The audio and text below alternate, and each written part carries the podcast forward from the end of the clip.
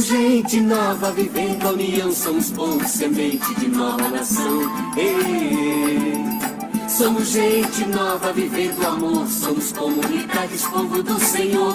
Ei, vou convidar os meus irmãos trabalhadores, operários lavradores, escateiros e outros mais. E juntos vamos celebrar a confiança nossa luta na esperança de ter terra, pão e paz. Ei. Vamos chamar os índios que ainda resistem, as tribos que ainda insistem no direito de viver. E juntos vamos, reunidos na memória, celebrar uma vitória que vai ter que acontecer. Somos gente nova vivendo a união, somos povo semente de nova nação. Ei, Somos gente nova vivendo o amor, somos comunidades, povo do Senhor. Ei, Convido os negros, irmãos, o sangue na sina, seu gingado nos ensina a dança da redenção. De braços dados no terreiro da Irmandade, Vamos sambar de verdade enquanto chega a razão. Hey! Vamos chamar Oneide, Rosa, Ana e Maria, a mulher que noite e dia luta e faz nascer o amor. E reunidas no altar da liberdade, vamos cantar de verdade, vamos pisar sobre a dor. Hey! Somos gente nova vivendo a união, somos povo semente de nova nação. Boa noite, meu povo.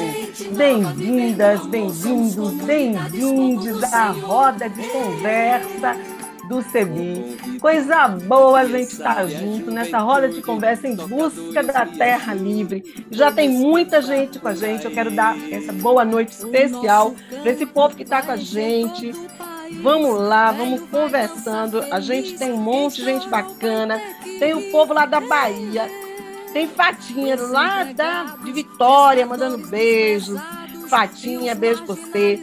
Tem a Regina, de Jaguariúna. Beijo, Regina. Benedito, lá de Petrolina. Beijo, Benedito.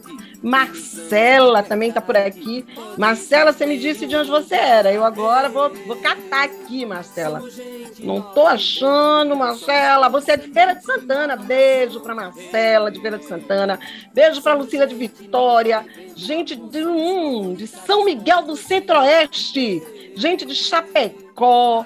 Gente, meu Deus, gente de muitos lugares. Duque de Caxias, boa noite, bem-vindas, bem-vindos. Teve alguém que disse que estava falando de um lugar gelado. Curitiba, gente, aqui, ó, aqui tá quente, viu? Eu estou em Pernambuco, Recife, Pernambuco, aqui tá quente. Boas-vindas para todo mundo. E boas-vindas em modo muito, muito especial para Adriana, essa baiana retada que está com a gente. Boas-vindas, Adriana. Oh. Boa noite a todo esse povo querido do CEBI, do Brasil inteiro, de todas as partes. É uma alegria estar aqui hoje junto com vocês. Eu estou aqui em Salvador, é, eu moro aqui, e aqui faço o CEBI, aqui faço parte do CEBI, então saudação especial para o CEBI Bahia aí, que é o meu chão, lugar onde eu me animo e, e a, me animo junto com os irmãos e irmãs da caminhada. Então, um abraço grande, uma alegria imensa estar aqui para fazer mais uma vez né, essa última, esse último momento de partilha em preparação ao mês da Bíblia, animando nossas comunidades, para a gente fazer um mês da Bíblia bonito, uma partilha do livro de Josué, que anime a nossa esperança, a nossa luta, a nossa fé no Deus libertador que caminha com a gente hoje e sempre. Um abraço grande, uma noite de partilha, de escuta, de construção de esperança. Eita, nós, coisa boa! E aí, mais gente chegando. Um beijo carinhoso para Angélica Weber, que é a nossa supervisora do setor de venda, gente.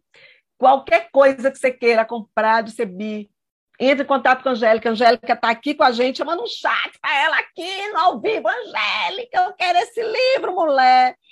gente de, já disse de Duque de Caxias, gente do Piauí. Um beijo grande para todo mundo. Meu povo, então, essas rodas de conversa em, em torno do livro de Josué, elas estão todas inspiradas em um livro que foi escrito por Adriana, Hildo, Mercedes e Rafael, chamado Em Busca da Terra Livre, uma leitura do livro de Josué. Você já sabe, mas não custa lembrar, como diz a aeromoça, é importante lembrar né, que a Igreja Católica Romana, a ICA, ela comemora o Dia da Bíblia no dia 30 de setembro, em homenagem a São Jerônimo, que traduziu a Bíblia para o latim junto com a equipe que tinha a presença de muitas mulheres, uma, uma, presença enorme, de maioria de mulheres ali na equipe de São Jerônimo. Então, tendo em vista essa data, com o passar do tempo, a ICA começou a celebrar o mês da Bíblia em setembro. Assim, todo ano ela escolhe um livro, uma temática bíblica para o estudo e o aprofundamento junto aos grupos e às comunidades. E em 2022, o livro escolhido foi de Josué. Mas tem uma coisa bacana também. As igrejas cristãs evangélicas celebram o Dia da Bíblia no mês de dezembro. E a gente precisa ficar atento, porque no mês de dezembro tem muita comemoração também do mês da Bíblia. Obviamente, não com o livro possivelmente não com o livro de Josué, mas com outros livros, o que nos dá oportunidade de mais estudo. Então, comemorações, carreatas, shows, maratonas de leitura bíblica, exposições bíblicas, construção de monumentos da Bíblia, distribuição das escrituras, né, que para nós, pessoas cristãs, é uma das escrituras sagradas.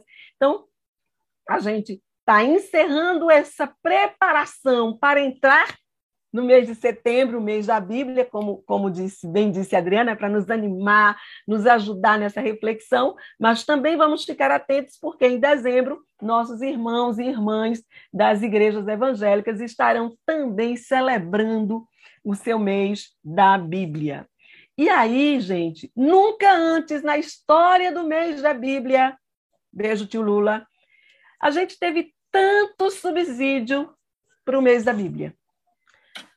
E aí, a UCB preparou a formação nacional, as publicações nacionais prepararam um mês, desde o mês de maio, estão preparando material para subsidiar a nossa preparação para o mês da Bíblia. Então, impressos, nós tivemos dois impressos. O primeiro impresso foi o livro de Josué, A Terra Herança de Deus para o Povo. Foi um para o povo morar e viver em paz. Um PNV escrito por Frei Carlos Nesse e Francisco Orofino. É, esse livro já está esgotado, mas eu tenho uma, uma notícia aqui que a Angélica me passou de que ele vai ser reeditado. Então, chama a Angélica ali no DDD 51 9734 4510 e reserva, porque foi esgotado, mas vai ser reeditado. O outro impresso, o outro material impresso foi justamente o Em Busca da Terra Livre, uma leitura do livro de Josué, escrito pela nossa querida Adriana, que está aqui conosco hoje, com Hildo, por Hildo, Mercedes Lopes e Rafael Rodrigues. Esse livro ainda tem. O que, é que você vai fazer? Ligar para Angélica ou entrar no nosso site e fazer a, o pedido. Eu gosto muito de ligar para a Angélica, até eu ligo. É no 51, DDD 51, 9734 4510. Liga lá, ainda tem esse livro muito bom, Em Busca da Terra Livre. E aí se preparou audiovisuais, gente. As nossas lives, as nossas rodas de conversa. Então, primeira, primeiro audiovisual que a gente preparou foi um círculo bíblico no lançamento do PNV. Lembra aquele livrinho, um livro de Josué, a terra herança de Deus para o povo morar e viver em paz? Ali no dia 10 de maio, já foi feito um círculo bíblico lindo para nos ajudar a rezar com José. Eu lembro que algumas pessoas diziam, é possível rezar com José? Olha lá, vai lá no canal oficial do CEBI que você vai ter círculo bíblico de lançamento do PNV do livro de Josué, A Terra Herança de Deus, para o povo morar e viver em paz. Depois disso, a gente teve um curso restrito para as pessoas inscritas. Foram três encontros de estudo sobre o livro de Josué, nos dias 17, 24 e 31 de maio, e aconteceu de forma virtual pela plataforma Zoom. esse curso só foi para quem realmente se inscreveu e a facilitação contou com a presença de Mercedes Lopes, Adriana, nossa querida Adriana, Carlos Henrique, Rafael Rodrigues e Hildo. Aí a gente pode até provocar o povo da formação, o povo da publicação, o povo para transformar esse curso né, em audiovisual para quem não pôde ver. Vamos pedir, coloca aí no chat, eu quero, eu quero, para provocar o povo.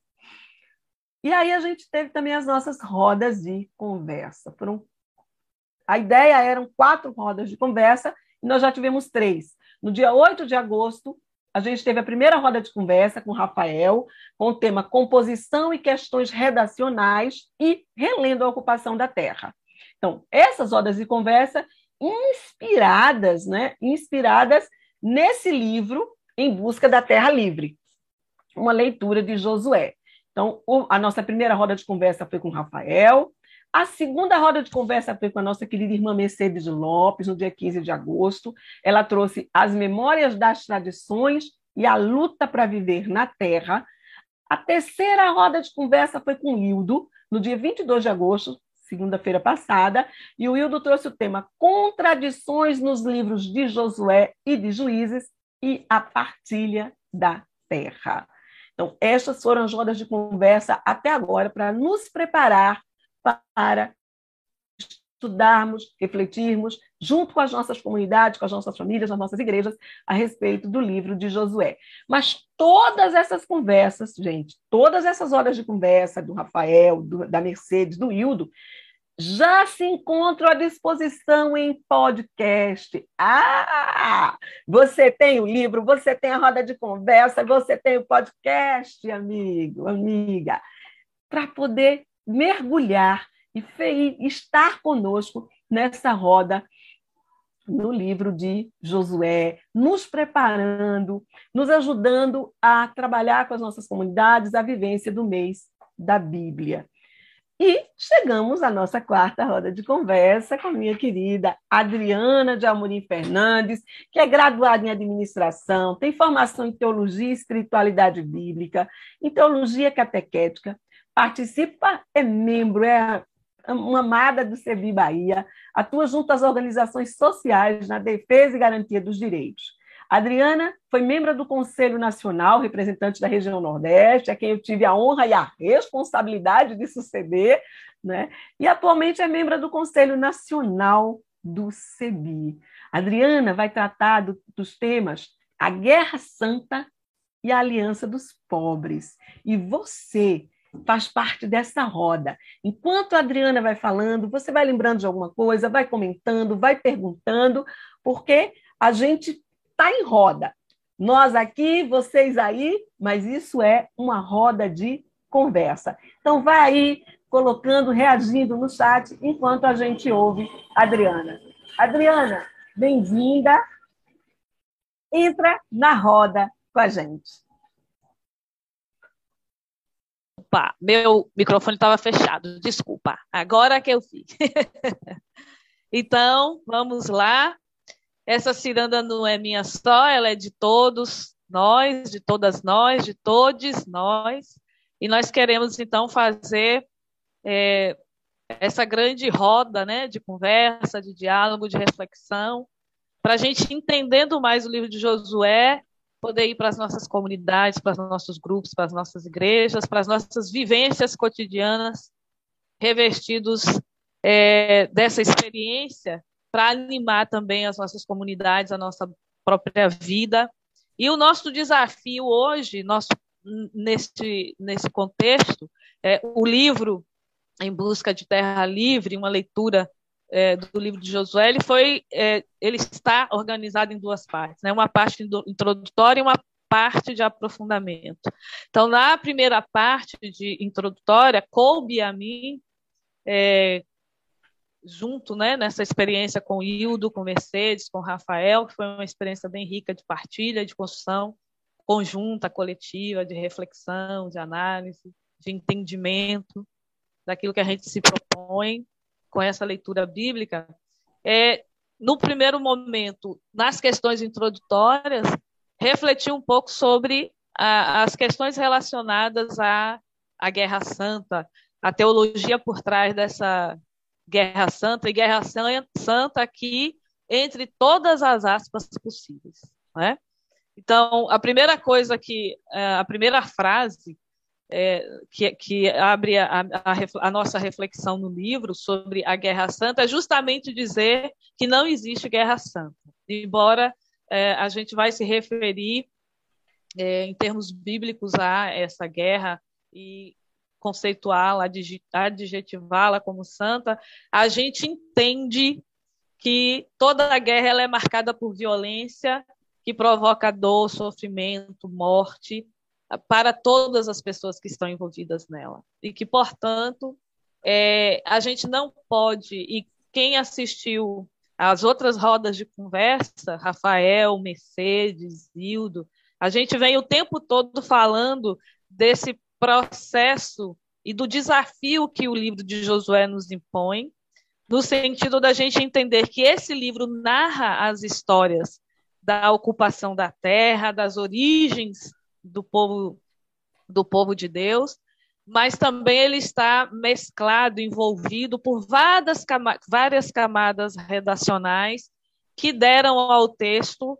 é, uma forma né, de construir essas histórias, uma forma épica. Né? É, é, é um texto com várias sagas, é um texto com heróis, é um texto é, descrito de formas é, grandiosas e a gente precisa então a, e o nosso a nossa atenção neste livro é, em busca da Terra Livre é justamente no sentido de fazer o esforço da gente então chegar naquilo que é o mais original e da gente entender essas camadas redacionais por trás do texto. Então, quando a gente fala da Guerra Santa, a gente está, e a gente vai encontrar no livro de Josué, essa imagem de um Deus, de Deus, muito poderoso, exigente, ciumento, que castiga, que mata, que é guerreiro, que vai à frente das batalhas.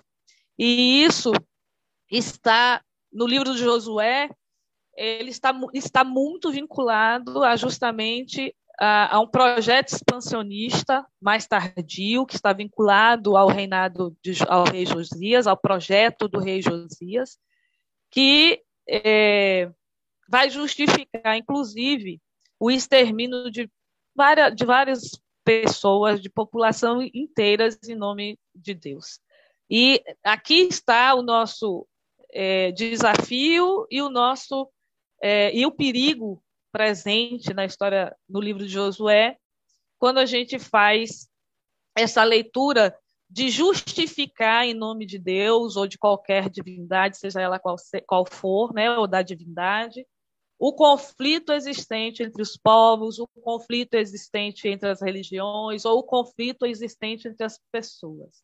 Então, é, quando a gente fala da Guerra Santa e a gente vai ler o, o texto, é, o primeiro texto que narra é, e narra com detalhes como é que se dava dá essa essa concepção e essa organização para a guerra, que está lá no livro de Josué, no capítulo 6, quando narra o livro é, de o, a, o, cerco de Jericó, né? E tem lá também a, a, figura de Raab, que já foi nas outras rodas de conversa tão é, apresentada e refletida sobre essa presença de Raabe, a cananeia prostituída, que faz um pacto e vai participar dessa organização do povo e vai, inclusive, com sua família, ter direito à terra, que é a herança de Deus dada aos pobres.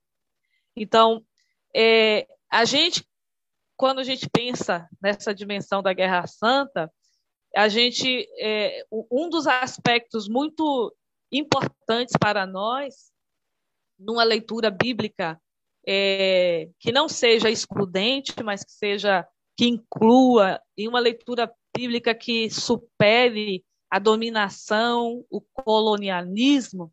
Então, é, um dos nossos desafios então é superar o fundamentalismo que é crescente em nossos dias. Né? Nós vivemos dias no Brasil em que o fato de você apenas é, se posicionar e dizer que é da oposição, que você apoia um partido que é contrário ao partido que está no poder, isso já é motivo para matar.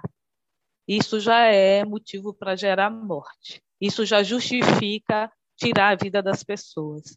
Então, esse livro de, o livro de Josué, na verdade, historicamente, ele já foi utilizado para fundamentar é, é, conflitos entre cristãos e muçulmanos, entre protestantes e católicos.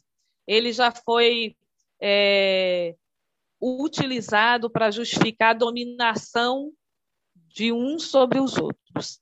E ah, quando a gente pensa nessa dimensão, nas questões introdutórias sobre a Guerra Santa, a gente é, quer justamente chamar a atenção de todos nós, todas nós, cada pessoa que faz a leitura bíblica, cada pessoa que está engajada nesse movimento de, de leitura bíblica para a construção da vida, da inclusão, do respeito à diversidade, da gente é, ter o cuidado de não usar a Bíblia para justificar as diversas formas de violência que existem. A gente, às, às, vezes, nas nossas comunidades cristãs ou na nossa vida, na nossa família, quando tem algo que a gente discorda, a gente usa a famigerada frase: está na Bíblia. Mas isso está na Bíblia. Isso é pecado. Isso Deus condena. Isso está na Bíblia. Então, a Bíblia ela já foi usada ao longo da história da humanidade, é assim ainda, infelizmente, nos nossos dias, para justificar a dominação e a exclusão de mulheres, de povos indígenas, do povo negro nesse país, para justificar a colonização portuguesa, a submissão dos indígenas e do povo negro.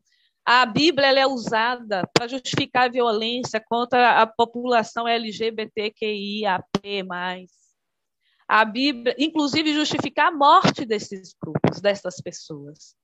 A Bíblia ela pode ser usada, inclusive, para justificar a morte do, dos pobres. Então, nós precisamos, tendo esse livro na mão e lendo esses relatos, os diversos relatos de confrontos, conflitos estabelecidos nessa ocupação da terra, com diferentes grupos, em diferentes momentos, a gente precisa ter cuidado, atenção redobrada. A gente precisa abrir nossos olhos, nosso coração, nossa cabeça, para a gente não reforçar os fundamentalismos políticos, econômicos, culturais, religiosos, que ao longo da história, mas também ainda hoje, mata, segrega, gera preconceitos, intolerância e discriminação. Então, o nosso desafio primeiro ao abrir o livro de Josué e ler os textos que falam e que narram toda de uma forma é, dramática e épica, né? Toda a saga de violência para a submissão de, da conquista, suposta conquista da terra, a gente quer, de fato, o nosso desafio, o nosso primeiro desafio é justamente desconstruir desconstruir. Alguns de nós aprendemos um Deus onipotente, ciumento, violento, castigador. E a gente precisa desconstruir essa forma de interpretação bíblica, essa hermenêutica que justifica violência, sexismo, racismo, intolerância, preconceito para que a gente, e a gente no CEBI faz muito esse esforço em todos os estudos, né? A gente fala o critério fundamental da nossa leitura bíblica é a defesa da vida. É a defesa da vida, sobretudo a defesa da vida naqueles, daquelas que estão mais ameaçados. Então, a nossa leitura e é para a gente ser capaz de fazer essa leitura, reconstruir para a gente ser capaz de romper com essas leituras que geram intolerância, discriminação, preconceito e que é, muitas vezes utiliza Deus acima de tudo, minha casa eu e minha casa serviremos ao Senhor para afastar as pessoas, para discriminar, para manter o poder, para justificar a opressão de alguns poucos sobre a maioria.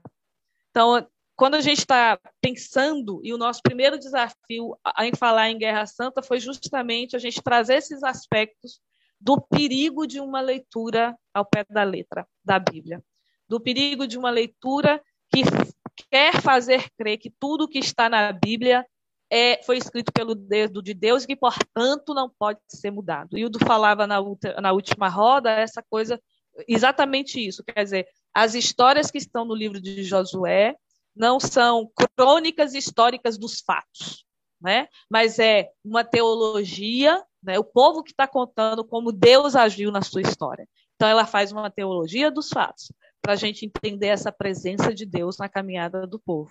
E no livro de Josué, isso está como uma cebola envolvida, quer dizer, a história original está envolvida sobre várias camadas redacionais. E o nosso desafio é ir descascando essa cebola e tirando cada camada até chegar no núcleo da história que da, na memória, e Mercedes, na, na, na, parte dela do livro, faz muito isso, resgatar as memórias mais antigas, mais fundantes, a memória do êxodo, a memória da presença das mulheres, a memória da partilha da terra, a memória da caminhada do povo, a experiência que o povo faz, os diversos grupos faz da presença de Deus. Então, as narrativas que estão no livro de Josué e o, o cerco de Jericó está ali, né, no grande bloco do capítulo 1 ao capítulo 12, eles é, apresentam o modo como Deus vai percebendo a presença de Deus na caminhada, mas a gente precisa entender que isso não são fatos históricos, né? E aí a gente tem que entender, por exemplo, isso já foi trazido por Hildo, foi trazido por Rafael, hoje é uma grande memória de tudo que a gente já falou nas outras rodas. A primeira redação do livro de, de Josué, muito provavelmente, né, ela se deu por volta dos anos 620, na corte de Josia, feita pelos escribas do Josia. Né? E eles fizeram essas, essa escrita motivados para propagar os planos de guerra da corte de Josias. Então, é, Josias tinha um grande é, plano expansionista do reino de Judá, do, do, do, reino de Israel. E é na corte, é, a primeira redação de Josué está sendo feita na corte do rei Josias. Então, tem o peso da tinta dos escribas do rei Josias, né, que vão é, falar, por exemplo, da conquista do, de Jericó, que é uma das principais cidades do reino de Israel, e como é, Deus né, o Deus do Estado né, de Josias, é, extermina toda a população que está ali. Então, assim, a narrativa da conquista de Jericó, que está lá no capítulo 6, na verdade, ela está descrita, e se a gente olha bastante atenção ao texto, ela é uma liturgia misturados aos elementos da Guerra Santa. Né? É, toda a violência que está ali, né, o uso do nome de Deus aparece para justificar a violência, a guerra, a dominação. Isso não dá para a gente tirar do texto. Só que a gente tem que pensar que esse, esse texto que apresenta dessa forma é um texto que vai ao contrário do reino de Deus que é anunciado por Jesus, que não é um reino de exclusão, um reino de dominação, mas era um reino de Deus de inclusão. Então, a gente também tem que respeitar quando a gente fala dessa dimensão, né, e, e olha as narrativas a respeito da posse da terra, é, a gente tem que pensar que esses textos eles estão impregnados, carregados de teologia. E essas teologias, né, as teologias que aparecem no livro de Josué e nos diferentes textos, elas foram sendo construídas ao longo de muito tempo. É um processo de redacional muito longo compre o livro e vocês vão poder ver lá todo esse processo como se dá, né? Rafael, com muito cuidado, ele descreve isso na primeira parte do livro, né? Então, a gente precisa, então, para evitar o fundamentalismo ou o perigo dele, de uma interpretação ao pé da letra, que então vai justificar a guerra, tudo em nome de Deus, a gente precisa se é, aproximar desse texto, respeitando o contexto que gerou, né, e todo o processo redacional que está presente no livro de Josué no livro de Juízes também, já que a gente é, faz a leitura dos dois é, conjuntamente para entender todo o contexto.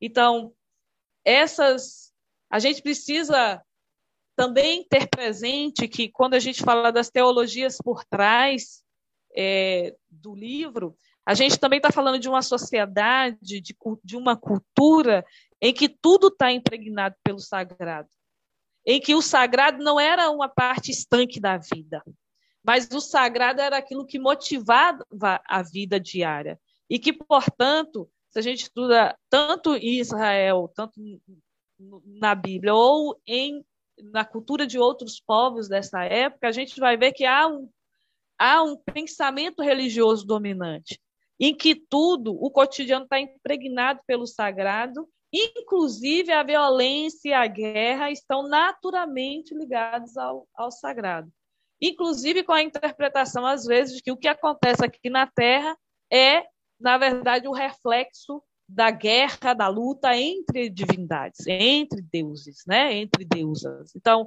os conflitos, eles são entendidos como uma luta, né? que, na verdade, reflete esse divino né? que permeia toda a vida das pessoas e que, portanto, também está presente no conflito, na luta, na guerra, na luta pela sobrevivência.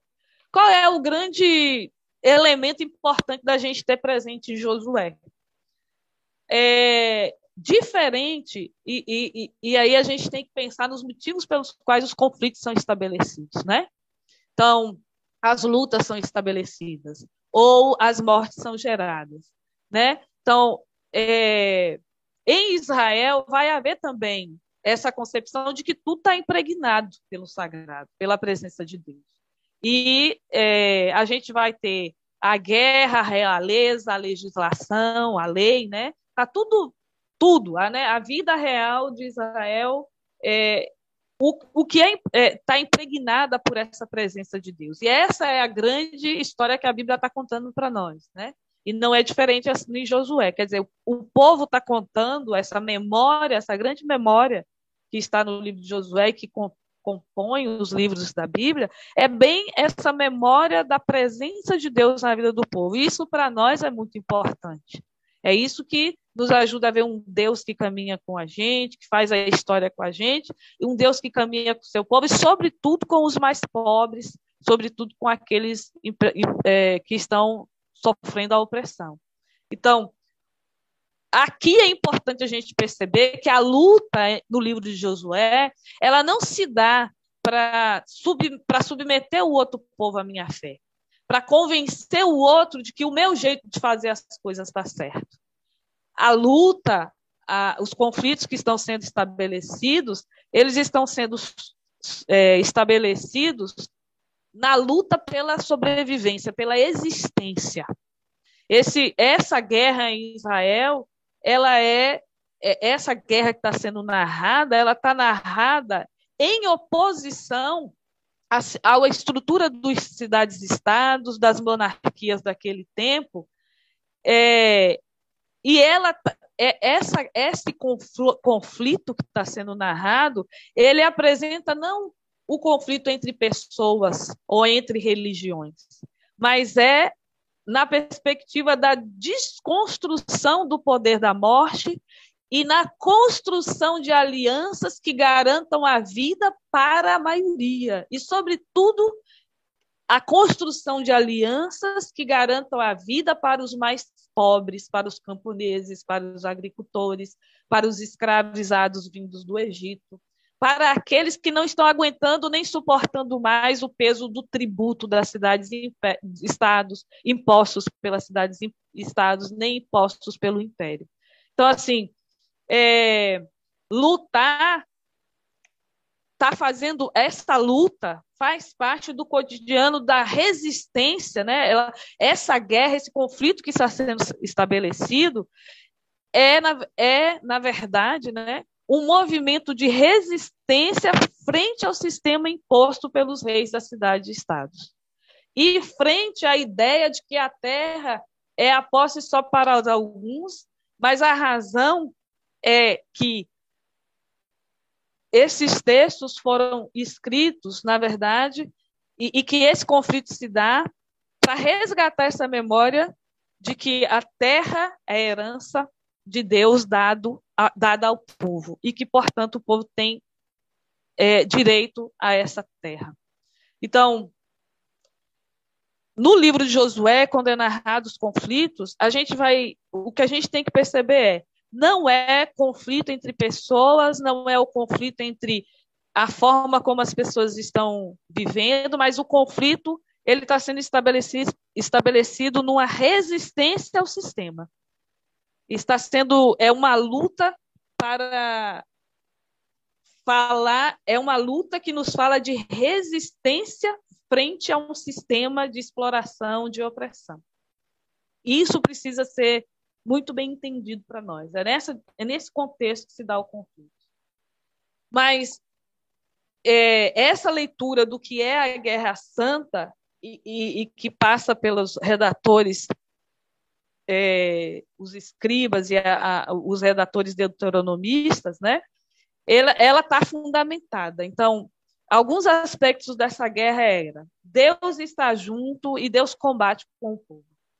Então, é uma guerra que garante a vitória à medida em que o povo é fiel àquilo que Deus pede para ele fazer. Então, é, a gente tem, no livro, tem vários textos lá que, que falam disso, tem Josué 23, de 1 a 5, tem os relatos bíblicos, né?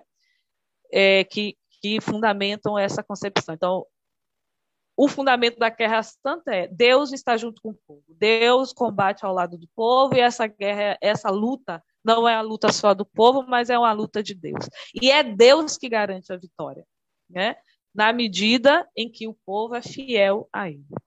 O segundo elemento que fundamenta a guerra é, é os inimigos estão destinados à derrota. Então, o povo combate e combate na esperança, na certeza de que Deus está com eles, de que, portanto, os inimigos estão é, destinados à, à, derrota.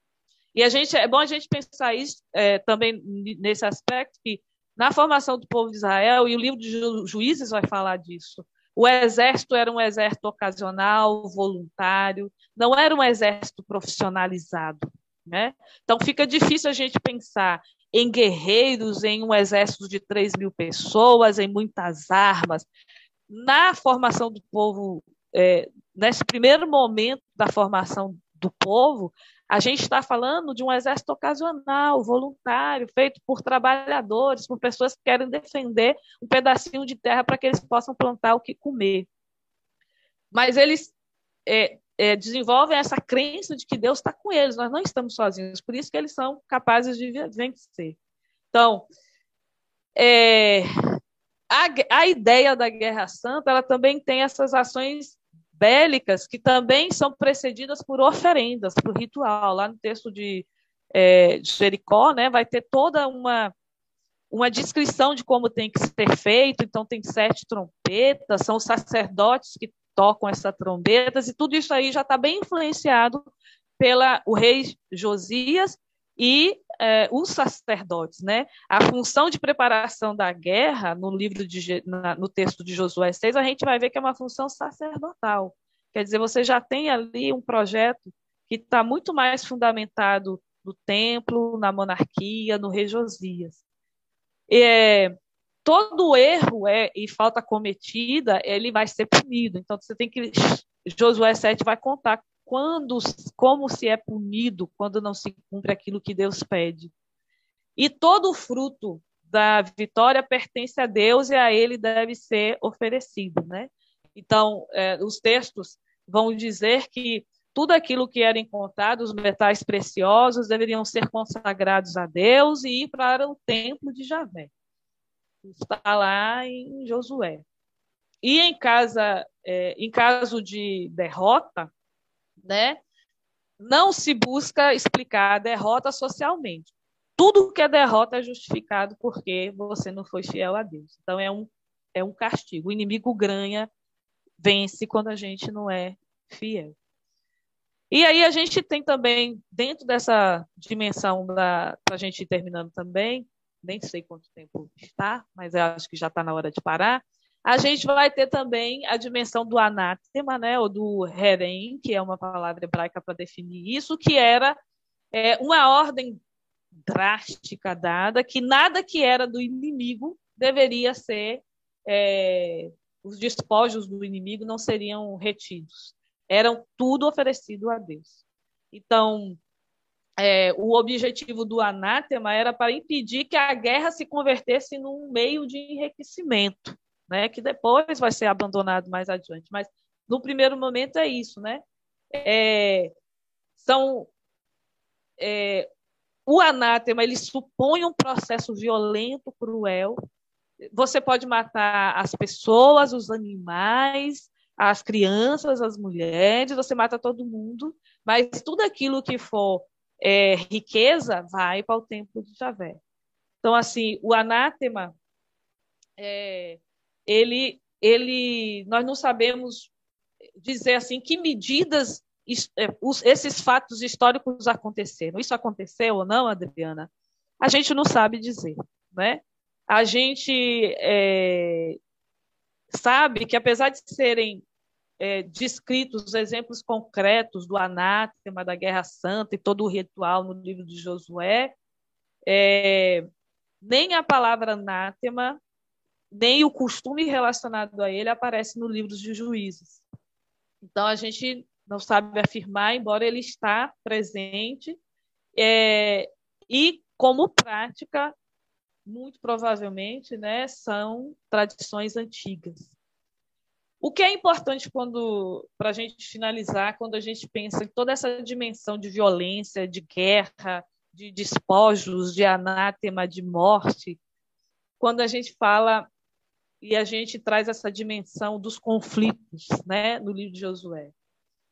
É, a primeira coisa é a gente perguntar: será que é Deus que ordena tanta violência? Isso é realmente Deus que está mandando, e tudo no livro de Josué está muito justificado com a palavra de Deus. É, o que a gente precisa lembrar é que, como na nossa história, né, nossa história contemporânea, a história da colonização do Brasil, a gente sabe que a gente tem muitas histórias é, e muitas coisas justificadas em nome de Deus, inclusive considerar os índios e os negros como povos sem alma, sem salvação, como nem gente, né? Isso foi feito em nome de Deus no nosso período de colonização.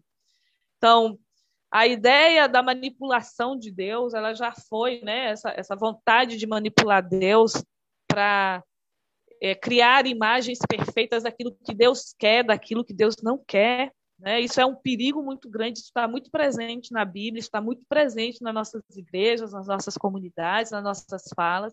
E isso está presente, inclusive, hoje, fundamentando posicionamentos políticos no Brasil.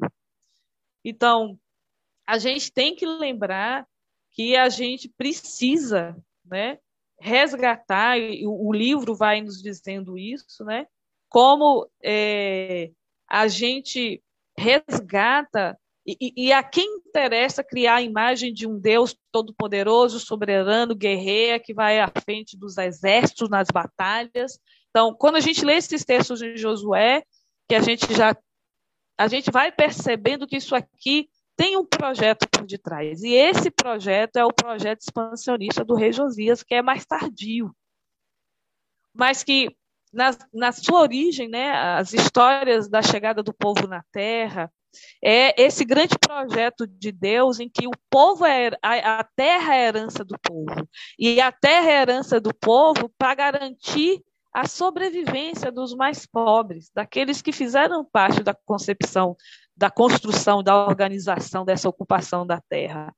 E que essas, esses grupos que chegaram e que vieram é, fugindo de opressão não condiz com essa com essa imagem de um Deus todo-poderoso, de um Deus que vai à frente das batalhas.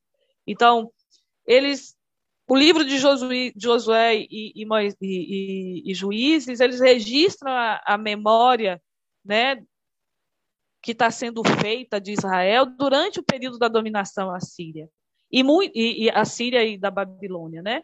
E muita coisa foi reproduzida nesse contexto para dar um peso maior à história que foi vivenciada.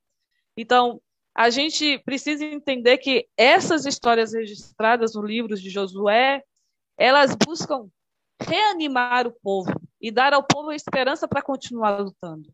E a gente não tem dúvida de que Deus caminhou com o povo e de que Deus fez esse percurso histórico com o povo, mas a gente também não pode, de forma alguma, aceitar nem fortalecer nos nossos grupos, nas nossas comunidades, na nossa leitura bíblica, a imagem de um Deus que justifica a morte, a discriminação, o preconceito.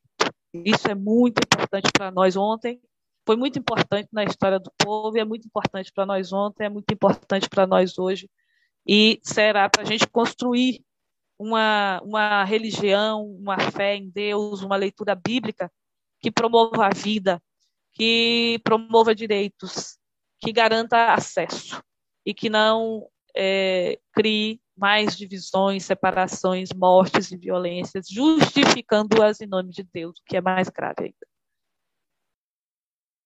Gratidão, Adriana. A gente ficava te ouvindo por mais tempo, viu? Porque muito, muito gostoso e muito mais gente entrando aqui na roda. Eu quero mandar beijo para Maria das Graças, é, para Lucília, lá de Vitória, Maria Buchan, São Miguel do Oeste, Leonides, lá de Chapecó, Angélica, beijo, tá mandando boa noite para a gente, tá mandando beijo para você, Adriana, Angélica. Beijo. Janete, lá de Duque de Caxias, Ribamar, o Mágico, lá, do Cebi, lá no Piauí. Marlene Castelã, lá de Vitória. Marlene, beijo para tu, mulher. Doido de saudade de tu, Marlene. Marlene, eu fiquei na casa dela. Foi, minha gente, que eu sou dessas. Beijo para José Ayrton, que está lá em Teresina, no Piauí. Beijo para Erivaldo, nosso companheiro ali do Conselho Nacional, que está em Campinas. Maria das Graças, também em Campinas. Tânia Gabos, que está ali na Baixada Santista. Maria de Fátima dando uma boa noite para Adriana. Maria, ó, Fatinha está te lembrando, Adriana, que você é um pouquinho capixaba também, viu? Ela está dizendo que você é melamecá, tá com o pé ali, um pé Fat, Fatinha sempre tem essa reivindicação, fica registrado aí. Também sou capixaba. Registre-se que a Adriana é capixaba. Como a Bahia está aqui perto, ela também é pernambucana. Eu, te, eu, tô, eu sou pertence, pertence, duplo de pertencimento. É, pois é, muito chique, viu? E é muito chique ser também capixaba. É, Cristiano Aparecido está em Morungaba, São Paulo. Beijo, Cristiano. Gente, Leonora, Leonora Bruneto, beijo. Thelma, lá de Marcel Alagoas, beijo, Thelma, companheira. Oh, Maria das Thelma. Graças Castelã, oh, não deixa Thelma. Maria das Graças Castelã, família Castelã, Beijo para a família Castela inteira aqui com a gente. Maria Aparecida, Diva Marvule, Graça Ferreira, boa noite, Gracinha. Ernelina está lá de Chapecó. Gente, é muita gente boa, gente, muita, muita, muita gente boa aqui com a gente. Olha só que maravilha. Thelma dizendo: Eu quero, eu quero o livro. Eu quero. Marilac, do Vitória do Espírito Santo. Gratidão, Marilac, pela participação. Leondes também quer o livro. Angélica, vai anotando esse povo todinho que quer o livro, minha filha. Com a graça de Deus, oh, coisa boa. Estamos aqui, então, com um monte de gente boa, gente maravilhosa. A Salete, gente, muita gente mesmo. Tem gente do Cebi Pernambuco. Beijo para o povo do Cebi Pernambuco, que está aí, ó. Beijo para o meu povo. Gente, gente, muita gente, muita gente na roda. Eu não estou vendo aqui nenhuma pergunta, né? Eu não estou vendo, mas se vocês quiserem fazer perguntas e comentários, aqui está dizendo muito obrigada, Adriana, pela riqueza dessa partilha. Beijo no coração, beijo também no coração. E Adriana, teve, eu fui anotando aqui, porque o livro de José, eu lembro, eu estava lá, eu vi, eu sou testemunha ocular quando a equipe de publicações fez a proposta de desafio para que essa equipe enfrentasse o livro de Josué. E eu confesso que eu coloquei muito vocês nas minhas orações, você, o Wildo, a Mercedes e o Rafa, porque eu disse, gente, o livro de Josué é um grande desafio. E eu quero parabenizar assim e agradecer. Porque gente vocês fizeram um enfrentamento e acenderam luzes e vocês foram nos ensinando a descascar tal da cebola e eu anotei aqui Adriana algumas coisas que você disse que eu achei fantásticas uma das coisas é que o contexto é fundamental para ler o livro de Josué a gente não pode ler o livro de Josué fora do contexto no qual o livro foi escrito, né? Então, assim, eu, é, essa, eu achei que essa, essa foi uma luz muito grande. Se a gente como entende o que vocês trouxeram para a gente de contexto para a escrita do livro de Josué, de como o livro de Josué, de como uh, as mensagens de, de libertação estão cobertas pelo contexto, a gente já aí a gente já barra a leitura ao pé da letra, já barra a leitura fundamentalista. Então, acho que vocês acenderam uma luz fantástica aí. E depois eu fui anotando aqui que você disse assim: a gente precisa desconstruir essa face do Deus violento e a gente precisa reconstruir a memória antiga do êxodo, dos processos libertários do povo pobre e que a posse da terra, a ocupação da terra faz parte dessa memória. Então, naquela bem naquela metodologia da leitura popular da Bíblia, de desconstruir essa imagem do Deus é, violento e de reconstruir a essência da mensagem do Deus que caminha conosco. Foram luzes incríveis. E aí, nesse, ainda nessa metodologia, o que é que a gente cria? A gente vai criando, desde Jesus como fiel da balança, essa resistência ao sistema. E aí a gente pode mergulhar tranquilamente na nossa realidade e dizer que o livro de Josué fala dos pobres e traz uma mensagem de resistência para o povo, para o povo pobre, para o povo simples.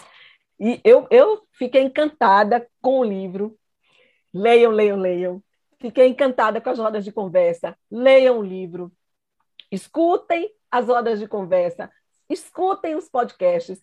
Logo, logo, é, o reverendo Isaías Torquato, que é quem cuida dos nossos podcasts, vai estar fazendo o podcast da Fala de Adriana. Então, ai, Silvia, não, não dei conta de ver.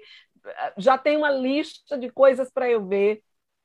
E aí, é, vê, escute o podcast quando vai para a escola, quando vai para o trabalho, escute o podcast. Uh, Juan está aqui me trazendo uma pergunta. Que deixa eu achar aqui, Juanzito. Eu vou achar no chat. A pergunta é: a irmã Yolanda perguntou. Parece que não tinha muralhas nem habitantes sobre Jericó. Adriana, eu queria que tu falasse um pouquinho sobre isso, porque é o seguinte: na tradição romana, a gente tem uma celebração que as igrejas fazem, que é a derrubada, né? O cerco, o cerco de Jericó. Cerco de Jericó. Eu penso que desde o livro de vocês, a gente vai mudar um pouco esse contexto e essa prática de como rezar no cerco de Jericó. Então, por favor, Adriana, dialoga com a irmã Yolanda no que tange a então, muralha. Irmã Yolanda, muito obrigada pela sua é, contribuição, na verdade, né? Então, quando a gente fala é, do texto de Jericó, do capítulo 6, né, e Silvia traz essa memória, né, a gente tem é, alguns movimentos que fazem essa é, sete dias, inclusive, né, de oração é, em torno para vencer as, mulher, as muralhas de Jericó. Então, do ponto de vista, é, vamos dizer assim, exegético, o que a gente pode dizer é a narrativa é, da conquista de Jericó, é, se a gente pensar nela como uma narrativa histórica, quer dizer, um fato, aí surge uma questão. Porque, na verdade, hoje a gente já sabe, graças à arqueologia, e, e, e os exegetas já nos ajudaram muito nisso, né? É, que por volta de 1200, que é quando mais ou menos né, se situa a ocupação da terra, a, a ocasião da conquista de Josué, né, a narração que está ali no livro, é, Jericó já muito provavelmente não tinha mais muralhas, né? E talvez, é, aí há discussões, algumas pessoas falam que sim, que talvez fosse habitada por pequenos grupos ali no interno na terra, é, porque essa cidade, na verdade, Jericó, ela já tinha sido destruída dois séculos antes do que está sendo narrado no livro de Jericó. Então, quando a gente fala assim, que a, essa narrativa da conquista, então, é, ela não pode ser lida como uma crônica histórica do fato. Quer dizer, é um fato histórico que aconteceu naquele dia, naquele ano, naquela hora. Então, assim, e, e, hoje a gente tem elementos o suficiente que a gente pode dizer, sem medo de ser feliz, que essa conquista é, de Jericó ela foi uma construção numa narração litúrgica daquilo que seria uma guerra santa, é tanto que descreve tudo que tem que ser feito.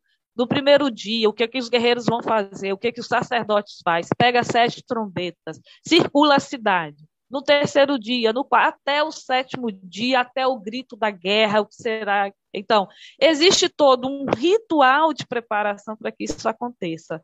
E se usa, né, faz ali todo esse relato para justificar em nome de Deus a, a é, é esse, essa, esse confronto. E aí em Jericó é importante a gente dizer o que está tá em confronto não é o povo contra o povo, mas é o que está em confronto é o rei, é o sistema, né? O rei da cidade-estado. A cidade vai ser, o rei vai ser derrotado, né? E aquele lugar vai ser é, ocupado. Então, assim, é, a gente precisa pensar, então, é, primeiro a gente ter é, clareza, né, de que não há uma crônica histórica do fato de Jericó.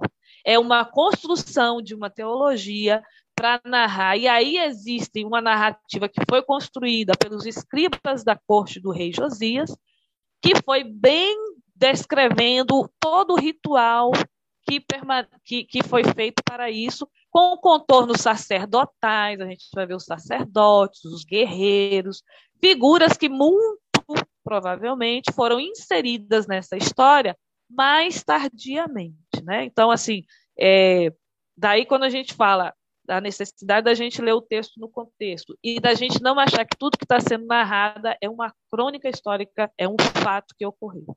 Então é muito importante a gente ter presente isso.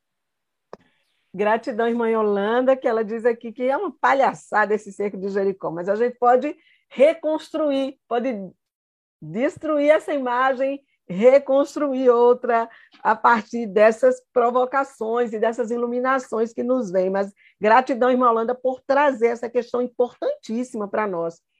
A Neiva, ela vai dizer que esse livro, essas rodas de conversa, você de modo especial, Adriana, é, nos ajudaram muito a nos fazer, a, a fazermos um enfrentamento nos nossos espaços, nos iluminaram e estão nos iluminando.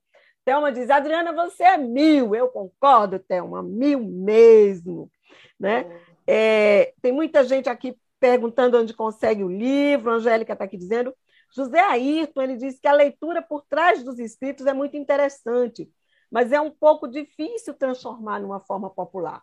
É um desafio mesmo, Ayrton. Mas olha, o livro é, que a Adriana, a Hildo e, e, e Mercedes é, e, e, e Rafael escreveram, ele fez, é, eles estão de parabéns, porque eles fizeram um livro que está simples, uma linguagem acessível mesmo, porém é um livro profundo. O que é que esse povo fez? Pesquisou, pesquisou, pesquisou, leu, leu, leu, leu, e conseguiu, mastigou isso, pensou isso e colocou no livro. Então, o livro está muito bom, ele está de muito fácil acesso.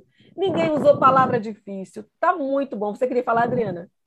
Eu queria. Mercedes dizia no dia que ela fez a roda de conversa, ela falou algo que eu acredito profundamente, porque eu acho que esse é um milagre que acontece quando a gente está no grupo do CEBI, Ayrton. Eu acho que o mais importante, quer dizer, é claro que é, a gente faz é, um livro desse, o nosso desejo, e Sebi, quem está na Bahia, Sebi Bahia tem livro para vender. Então, assim, a gente quer vender também o livro, a gente quer que isso chegue mais longe possível, mas o mais importante, eu acho, é a gente fazer o milagre da leitura bíblica acontecer nas nossas comunidades. Eu sou fruto de leitura bíblica na comunidade, com mulheres analfabetas. A gente que era jovem lia a Bíblia porque as mulheres que estavam no grupo não eram capazes de ler, elas não eram letradas. E elas faziam a interpretação bíblica do que o texto queria dizer, porque nós, os letrados, não éramos capazes de fazer a interpretação. Quando eu fui para a universidade, para outros lugares estudar a Bíblia, sentar nas cadeiras e ler hebraico e, e ler textos mais complicados, eu descobri que as, as interpretações, as hermenêuticas que aquelas mulheres analfabetas faziam na minha comunidade, lá em Tapetinga, aqui na, na Arquidiocese de Conquista, eram muito próximas daquilo que o exegeta, o biblista, o historiador, o arqueólogo descobriu no texto, sabe por quê? O que, a, o que aproxima a nós, a Bíblia da gente é a vida a vida do povo da Bíblia e a vida da vida, a vida da gente hoje é o que nos ajuda a interpretar da forma certa o texto bíblico. Eu acredito e já experimentei esse milagre em vários grupos de CBI, em diferentes lugares, com diferentes pessoas. Então, então eu acho que a gente precisa é, é, tudo isso é fundamental, são subsídios importantes, tem muita gente que escreve, a CNBB também tem um, livro, né, um, um roteiro que ajuda a orientar, mas assim, nada, nada substitui. A gente se encontrar na comunidade, sentar com o povo, abrir o texto bíblico, e aí a gente aprende lá nas escolinhas do CEBI, quando a gente vai aprender como é que a gente lê a Bíblia, não é se isso foi verdade ou mentira, mas por que, que o povo registrou essa história assim? O que, que eles querem nos ensinar? A gente aprende o que com isso? Né? Então, assim, talvez o cerco de Jericó não tinha muralha, mas o que, que o povo é, aprende, pode ensinar para a gente? Que a gente tem que rezar muito. Quanto a guerra, quanto maior for o conflito, quanto maior for a luta, quando a peleja é muito grande, a gente tem que rezar muito e se preparar para a gente ganhar. Na certeza de que Deus não deixa a gente sozinho. Olha a eleição aí. A gente tem que rezar muito e lutar, porque Deus já está com a gente. E sem medo de ser feliz, a gente tem que fazer a nossa história mudar. Então, assim, a gente precisa acreditar nesse milagre que acontece nos círculos bíblicos, na, quando as pessoas, a vida da gente é que nos aproxima da Bíblia. E esse, essa relação entre Bíblia e vida, vida e Bíblia, nos ajuda a acertar todas as interpretações. E o CEBI faz os livrinhos para nos ajudar ainda mais. Que aí a gente, aquilo que a gente não sabe, a gente lê lá e aí, Rafael, Hildo, Mercedes e tanta gente boa escreve para a gente é, ajudar outras pessoas a fazer essa leitura da vida e da Bíblia. Gratidão, Adriana. É, tem um monte de gente aqui também. A, a, irmã Yolanda agradece, nós que te agradecemos, irmã. O Wilson, Wilson de Petrolina, da Boa Noite. Beijo, Wilson. Leonides diz: ouço muito essa afirmação que a Adriana comentou, está lá na Bíblia. Por que mudar o que está escrito? E aí é um desafio para desconstruir esse olhar. Como fazer? O que dizer primeiro? É como a Adriana diz: sentar na roda e deixar a conversa rodar. Não é? Porque a vida vai dizer, a, vi... a última, a primeira e a última palavra é sempre a da vida, né? Como a Adriana acabou de nos dizer. Marcos Antônio Parabéns. Moro perto. Marcos Antônio Pereira dos Santos, moro perto da, de, de Adriana. Moro perto de Conquista, Adriana. Ah, muito ah. bem. Olha só, coisa boa. Tem gente aqui, José Salgado, participamos da cidade de Viçosa, Arquidiocese de Mariana. Gratidão, José Salgado. Paróquia Nossa Senhora do Rosário de Fátima. Gratidão, José Salgado. Gente amada, chegou a hora, já passou da hora. Então a gente tem que ir indo embora. E aí eu tenho os meus avisos. é, tem alguns avisozinhos que são assim. A gente já colocou ali no chat. Para você adquirir os livros, vai ser pelo WhatsApp, Conversa com Angélica, DDD 51, telefone, anota, 9734 4510. Chame a Angélica pelo WhatsApp ou entre no site do CEBI. Reveja, compartilhe todas essas conversas. Estão ali no CEBI Nacional, nosso canal do YouTube, arroba underline, CEBI Nacional Oficial. Compartilhe, veja de novo, reveja, escute e compartilhe os nossos podcasts. Se você é como eu, meio atrapalhadinha para achar as plataformas de podcast, entra no site do CEBI, clica no íconezinho que tem lá de podcast, blum, você já vai ali para os podcasts do CEBI. Então, escute, compartilhe. Dá uns likes, dá uns likes, diz que gostou dessa nossa roda de conversa, para que a gente possa subir. Vamos, vamos colocar os algoritmos a nosso favor. Eles usam os algoritmos a favor dele, nós vamos colocar a nosso favor. Toda vez que você dá os likes, que você compartilha, que você procura ali dar, dar uma busca, você faz com que essas lives, essas coisas boas, sejam cada vez mais vistas e cada vez o YouTube mostre mais para as pessoas. Então, é isso aí. E, gente, notícia boa. Em setembro, nós vamos ter roda de conversa também toda segunda-feira. A segunda-feira, ela está se tornando para nós aquele dia em que nacionalmente a gente se encontra para bater papo, não é verdade? Então, em setembro, nós vamos passar setembro inteiro pensando Bíblia, política e Bíblia, política e fé. E aí, na segunda-feira, dia 5 do 9, já começa o esquenta para o grito. O esquenta para o grito vai ser com o Frei Gilvander, nosso querido Frei Gilvander, lá de Minas Gerais, e a nossa querida pastora metodista Ruth Noemi. Eles vão discutir, vão conversar com a gente, vão refletir com a gente sobre vida em primeiro lugar, que é o tema do grito dos excluídos. Vida em primeiro lugar. Então, minha gente, o grito vai começar aqui. Esquenta para o grito, segunda-feira, 8 horas da noite, no canal do YouTube do CEBI. Daqui, uns, daqui a pouquinho, o Juan já vai colocar lá para a gente deixar o sininho para nos avisar. Então, já vai agendando.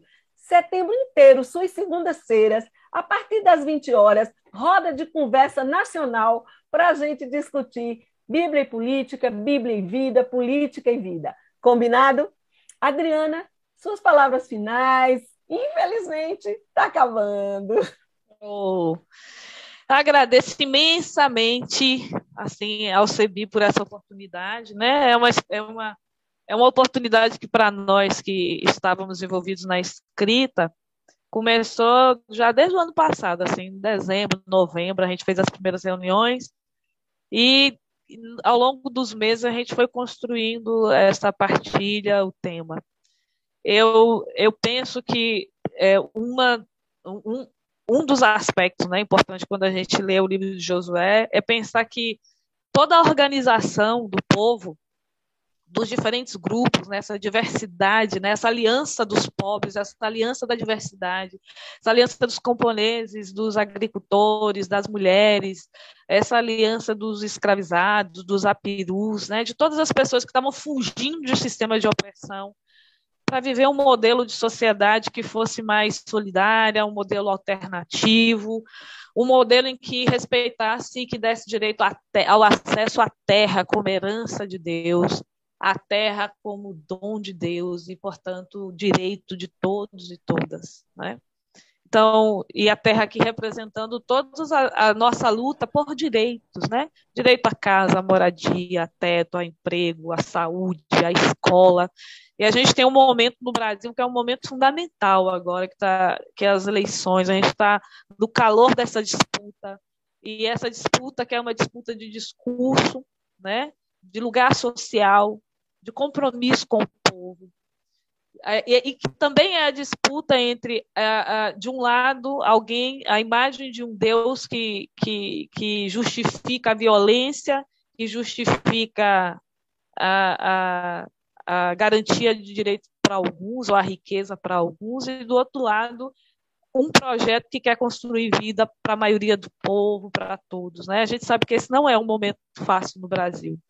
Mas a gente pensar e olhar para a organização do povo de Israel, olhando o livro de Josué no meio da Bíblia, e pensar assim que quanto maior é a opressão e a dominação, quanto maior é a, a situação de agonia que a gente vive no país, maior deve ser o nosso movimento de solidariedade, de organização, de busca de alternativa, né? Os, os pobres, os excluídos, para a gente construir um processo de libertação que seja para todo mundo. Né? Então, assim, é, que a gente possa, lendo o livro do, de Josué nas nossas comunidades, durante esse período que é proposto para a Igreja Católica no mês da Bíblia, mas também lendo em outros momentos, a gente possa fazer essa experiência de uma, um modelo alternativo de solidariedade, de vida, em que todos possam ter acesso né, à, à terra, à vida, à comida, à saúde, à dignidade. Então, é, é, esse o nosso movimento, acho que é isso que o CEBI quer quando a gente abre a Bíblia, né? É a gente achar esse respiro, o hálito de Deus e o respiro da esperança. Então, é assim que eu me despeço de vocês, né? Na construção de um Deus que, como canta São Francisco, né? Que seja, que a gente seja instrumento de paz e não de violência, e que a gente seja instrumento de transformação, de solidariedade, aonde a gente esteja. Um abraço grande para cada uma cada um que faz o CEBI no Brasil, essa leitura bíblica que anima a nossa vida e as nossas comunidades. Gratidão imensa de estar aqui hoje. Gratidão profunda, Adriana. Gratidão a cada pessoa que está aqui. A Célia está dizendo que sexta-feira, dia 2, teremos vigília ecumênica do Grito dos Excluídos no MTC aqui em Recife. Gratidão, Célia, por nos trazer. Ah, o Erivaldo também está dizendo aqui está tá tranquilizando que os livros vão chegar. Gente, muita gente agradecendo, muita gente agradecendo pelo encontro. Nós é que agradecemos a cada qual de vocês por estarem juntos e juntas e juntos conosco nesta roda. Adriana, companheira, gratidão profunda. Juan, meu bichinho, que está aí na técnica, gratidão, coraçãozinho.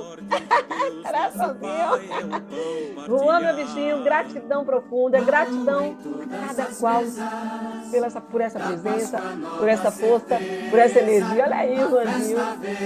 E até segunda-feira que vem. Uma semana abençoada para nós. Beijo, meu povo!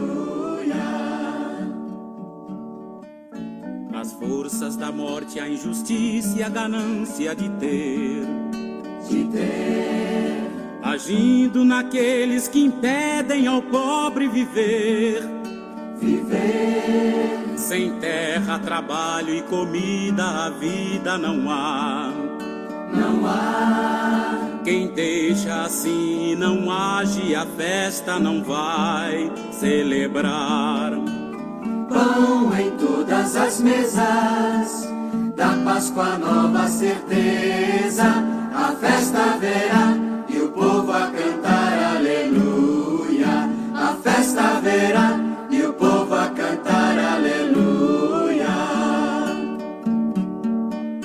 Irmãos, companheiros, na luta vamos dar as mãos. As mãos na grande corrente do amor, na feliz comunhão. Irmãos, unindo a peleja e a certeza, vamos construir aqui na terra o projeto de Deus, todo o povo a sorrir. Pão em todas as mesas, da Páscoa nova certeza, a festa verá e o povo a cantar aleluia. A festa verá e o povo a cantar aleluia. Bendito ressuscitado Jesus vencedor. Oh. No pão partilhado a presença ele nos deixou. Deixou. Bendita é a vida. Obrigado por terem nos acompanhado até aqui. Até o nosso próximo encontro. Na luta para ver triunfar neste mundo o amor.